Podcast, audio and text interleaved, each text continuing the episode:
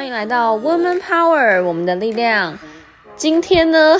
这主题我觉得应该是个性比较积极、激烈的人会比较想要听。我后来发现啊，等到女生到三十岁左右的时候，个性会非常非常鲜明，就是那种一直以来很温和啊，对这世界的一切看得很淡啊，或是。比较喜欢走一些平和主义，不太爱争吵，或者是一定要争什么的那种人，到三十岁以后，人生会更平静。真的，真的，他们会就是看得更淡，然后就更随遇而安。这样，我觉得某种程度这很好，这是一个智慧，然后这也是高 EQ、高情绪价值的一个体现。但是呢？应该有不少人，不少女生跟我一样，就是虽然有一些时候有些东西懒得 care，可是跟自己的权益或你自己在意的东西，好像是纠缠到或拉扯到的时候，你就会想要去大争呢。所以我的个性就是这种，或者是呃伤害到我自己的权益，我自己的朋友的权益，不止我自己哦，我身边的好朋友或家人等等的，我都会想要大声呐喊或大声的发声，甚至就是。小时候更激动一点，或自以为酷一点的时候，就会有些你知道斗争。我真的就是小时候高中吧，还是国中，真的会有点打架的那种，就也没有到小太妹，但会自以为这样很帅，然后在在抗争什么或站在哪里，然后很一种很一种有主主张一种主义的感觉。反正现在想想很白痴啦。但是呢，从我国中有，高中。那当然，大学就更有。就是我在从求学到我大学，甚至大学毕业啦，还没有进全职工作前，在那边跑趴，然后认识不同的人脉圈，这样真的认识不少人了。然后这些阶段，我也都认识不同呃时期的那种很爱英文叫做 Gold Digger，但是中文可能就叫拜金女吧。可是我觉得拜金女不是那么贴切，因为我觉得拜金女大家会觉得全全然是负面的，他们可能就是。比一般的人更积极追求物质，然后看起来、听起来，他们的一切都很像奢侈品，然后以钱为主，很现实功利的感觉啦。然后可能会有点点绿茶婊的感觉，一点点，但未必也全然是。反正就是你可以想象，就是那种女生。我为什么今天想要特别这样提？那是因为我上礼拜跟我几个好朋友都是男生聊这件事哦，就是。我这些好朋友跟我一样，都是三十几岁，然后有的三十五，有的已经四十四十以上了。然后我们刚好讨论到这样子的拜金女，然后我就说，我以前从学生时代到因为我跑趴，所以认识超多这样子的女生。然后那个这一些女生，在我当时，我都觉得她们很表啊，表里表气的啊。然后呃，有一些人可能是。呃，不会这么直接的讲说他就是要男生的钱，或是男生跟他出去约会一定要看对方有没有车。在我们大学的时候，对方有车其实就是已经很强了，不用 care 他到底是不是头油塔或什么，反正只要有车，不是骑摩托车就已经很拽了。或者是呃，对方的皮夹用什么啊，或是对方第一次约会请的是呃是一个莫斯汉堡，还是是一个至少红屋牛排？就是在我大学的时候，可能是一些。或者是一些橘色涮涮锅啊，就是这些比较贵的，一个人的客单可能要一千五以上，在一个大学生来讲，可能就是约会的天花板这样。然后就是我身边就有一些女生，她们就会在那种呃下课的时候，或者是聊天的时候，就一直讲说一定要有这这些坚持啊，或者是他们就疯狂打很多工，那打很多工完以后，所有的钱全部都是存下来买名牌包，买 LV，一定要背 LV，然后最烂也要到 Coach。最最烂哦，那但是我我大学认识那群女生是连 coach 他们都不背，他们都觉得已经不够了。然后呃，去去去是认识的人也都是一定要是更年长的，他们都不会跟同年龄的或是更更年纪轻的人去交往，不管是男生女生。然后那在那个年纪，反正我是我是处于我本来就是跟每一群的人都可以很好，可是我完全不支持他们，也也觉得那样子。很不够有理想啊，然后很肤浅等等的。但是，但是这些女生，从我的观察，我至少真的观察到五个吧。总共我认识的这些人，硬要讲符合我刚刚讲那种那种 label，就是一定要都用到 LV，然后然后甚至他们如果交往的话，那个男生一定他就是会规定那个男生一个月一定要带他去吃一个两千块以上的餐厅。等等的，然后就是有有到这样子的规范条件这些女生里面，最后就是这样子加起来可能有十几个吧，十一二个。然后最后哦，嫁的很好，就在可能比我还年轻哦。对啊，他们在在二十八，一个是二十五，一个二七二八，两个三十三十一岁左右都嫁了，然后都嫁的很好。当然，我要先说，我不觉得女生嫁人就是成功，我也不觉得他们现在嫁很好，代表他们的人生也就是成功，或者是未来就会成功。但他们真的，这些人嫁的好好到是那种，呃，有几个都是台湾的，反正你就知道他们是富几代，因为他们的爸爸就是她老公的那种爸爸，或者是家族名称，你可能都听过。然后有一些都是上市公司，然后有一些甚至在国外，呃，有钱到很夸张，就是例如说有四五间在比佛利山庄的豪宅那样，然后然后那个只是小 case 这种。就是所以都是至少这种 level 以上的，就是男方家都是上亿的身价这样。这件事情从我那时候看到他们的动态开始，就是一直就觉得干有点，对不起我讲，就是我真的太激动。我当时每次看到他们那个状态，我就觉得哇靠，就是。一觉得情绪复杂，觉得一一点会觉得嫉妒又羡慕，又另外一点又觉得不屑，因为就会觉得哦，我自己靠自己好像比较清高，然后他其实也没有怎么，就是也没有怎么样，还不是只是一直很拜金，然后才爬到这样，然后就是各种有正面、负面，还有自己的一些那种欲望上的那种嫉妒感，各种的，就是浮在心里面。然后呢，我就把这件事情一直放在心里，因为我一直。不理解，就是为什么他们可以这样，而且你要知道说，不止我这样觉得，是我其他的朋友，他们身边的这种，像呃张杰，我一个很好的闺蜜，她是我大学同学，她自己的另外一群朋友，他们是维，她她以前是念张杰是念维格的，所以维格比较多有钱家小孩，可是也不一定到超级无敌有钱，只是说他们就是在那个环境下长大，然后他们就会有一些规定，就是说。她男朋友只能教什么延平的啊，或者是一些复兴高中，就是一定也是要名门的，然后也是会有一些奇怪的那种奢侈品的一些要求。然后她的朋友们也是跟我一样，有我朋友们有这种状况，就真的是十个有七八个就真的嫁的很不错。然后呢，直到上礼拜我跟我这些男生朋友们讨论，然后呢，我这些男生朋友们，你要知道，我现在交男生朋友们不是那种好爸爸，就是完全到。就是很聪明的宅到爆的阿宅，然后他们在跟我们讨跟我讨论这件事情的时候，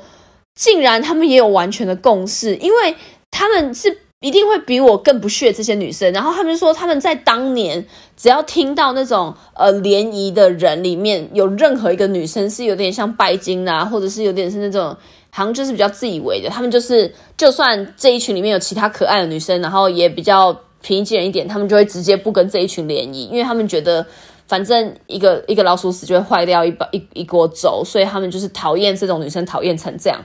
然后这几个男生哦，就是都都有说他们在大学上念书的时候，刚出社会的时候很讨厌这群女的。后来到现在，他们也发现他们身边的这几个女生，这样子的女生真的都嫁得很好。我们就开始很激烈的讨论，到底是。大数据的问题呢，还是只是巧合，还是到底是因为他们从年轻的时候就很爱保养，就比较漂亮，然后刚好就想当然而赚，就是嫁比较好。我们从各种逻辑、各种脉络去推演，就发现根本因为我我是真的就是把我所有这些嫁很好的人一个一个就是翻开 IG 给他们看，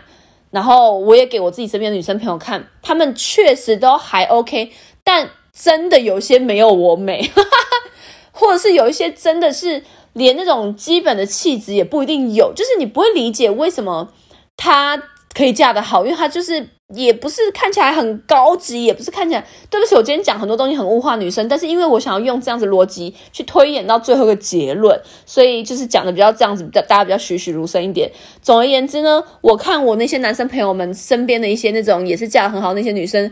就更没有很美。然后后来我们就一直讨论讨论，才发现，你知道我们发现一个最根本的原因是什么？是这一群女生，她们从年轻的时候就愿意把所有打工的钱，不管她打工的钱是多少哦，因为那时候大家起跑点都差不多。一样都是换劳力，所以顶多他的时薪多个十块二十块，就算他去车站，他是身材比较好的，但他就是顶多一百二。但我做一般的一些大夜班的一些，我自己在全家打工过，也就是九五，所以其实没有差多多。但是我所有所有打工的钱，我其实家境已经没有很好，所以我所有打工的钱我会存到一点点，但剩下的我也不知道干嘛，那时候也不懂理财，也不知道干嘛，然后存完也也没有办法存太多，然后我就会。去跟朋友呃唱 KTV 啊，买 Vivi 杂志啊，或是买一些烂面膜什么东西，就是平价保养品，然后越烂皮用越用皮肤越一直长痘越差，反正等等的，就是做一些很错误的决定。因为我不知道我拿这些钱要干嘛，那我就玩了，我就偶尔补习补习一点点，学一点这个，学一点那个。可是学完其实都不知道干嘛。我以前也学过呃雷鬼舞，也学过爵士鼓，又学过跳舞，然后又学过那个什么西班牙文、日文，就我各种都学，因为我就是觉得我想要多探索、多试试。可是我没有一个终极的目标，让我可以把所有的资源都在那里。但是你知道这一群女生呢？我们先撇开世俗的一些道德观。你去看，他们其实非常非常知道他的目标。我其中有一个我最讨厌、最讨厌、最表里表气的一个女的，她嫁的是真的超好。然后呢，她就嫁去美国。然后呢，那个女生就是完全跟我们出去哦，就完全不肯付钱，就是你会觉得很北了。然后最后大家就慢慢疏远她。但是呢。就是他，但是他是时时不时他还是会出自己的钱啊。可是有时候我们要 share 一起点一个薯条的时候，每个人要出个五块钱或干嘛。他就连那个他都不出，因为他就他就会直接很直接的说：第一，我我没有那么想吃薯条，虽然我想吃，可其实我觉得我等下吃你们一根，你们也不会怎么样。然后第二，这东西会让我发胖，因为我要继续保持身材，然后而且我一定要继续保持身材到五十岁都长得像现在这样子。你知道当时哦，你在你在十五岁、十六岁听到他讲这句话的时候，你不会觉得怎样。可在你现在三十岁甚至三十岁以上，代谢很困难，然后比以前难减肥，然后减肥下来也不一定比以前美的时候，胶原蛋白还流失的时候。你就会想起他讲那句话是多有远见的一句话，因为我真的觉得现在三十几岁的女生，尤其是我们这种出社会的女生，你看一个女生有没有质感、高不高级，然后够不够光彩，完全不会看她的包包是是不是爱马仕或什么，是看她。整个人看起来自我管理有多强，他整个人看起来皮肤有多透亮，气色有多好，他多会去管理自己的饮食，他他多不会口馋乱吃。你可以一眼看出这个女生的自我管理的程度，会比她手上拿两个爱马仕包包还高级。然后你这样回推，一个十五岁的小女生可以从十五岁就为了这件事情专注，然后努力成这样子。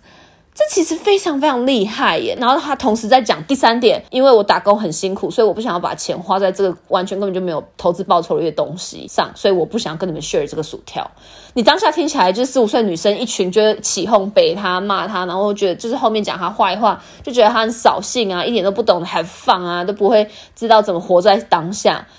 可相信我，我现在每一次看到他 IG 的时候，他非常非常的活在当下，而且超有本事，活在当下，还有以前的那种皮肤，还有整个身材的状态。所以，然后他看起来真的也是很开心。我要讲的是说，不一定真的是嫁得好或有钱人就这么开心。可是我们活到这个年纪，应该都知道。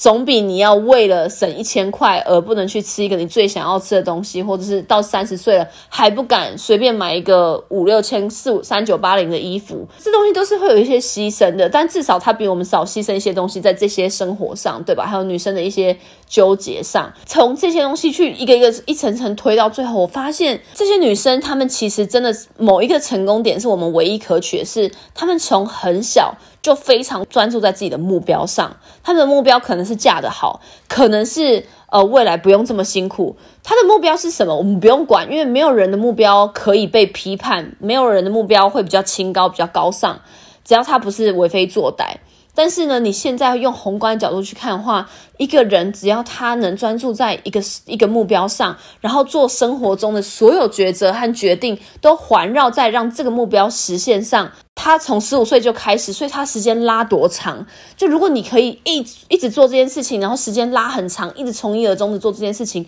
你怎么可能不成功？怎么不可能不得到你真的想要的任何事？然后不管那个事情有多难多大，一定会成。所以。我反而觉得，在我反思过去的那些人身上，任何一个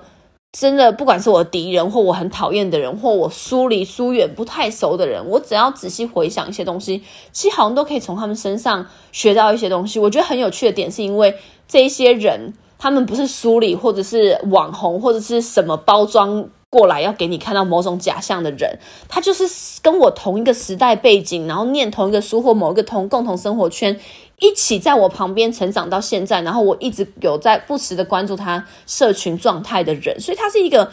蛮好的另外一种故事 model，让我去学习一些道理。所以从这些人身上，我真的觉得反而是看到一些让我真的觉得很震撼的事情。所以就算我们没有办法从十五岁就体悟到，或是比他们那么早的开始去呃实现自己的目标，或是专注自己的目标，但我觉得如果大家听得懂我这一集想要跟大家分享的核心概念的话，现在也不迟，对吧？现在你还有另外一个十年，可以好好去遵循，好好的认真发疯的逼自己，环绕着那个目标打转，然后把一切的资源、时间、精力都专注在这个目标上。我相信那个目标，不管是不是你最大的梦想，都一定会成。就算不会成，它到最后你不放弃的话，都可以离它非常非常近。我觉得这就是最有、最有、最有意义的事情。好啊，那今天的分享就到这边，我们下次见，拜拜。每周三中午十二点，Woman Power 为你的午餐加甜点。想知道更多 Wo Man Power 的讯息及课程内容，欢迎搜寻 W O O Man Power，或是关注我们的脸书粉丝团以及 IG，我们会定时更新第一手消息，提供给你支持努力，我们一起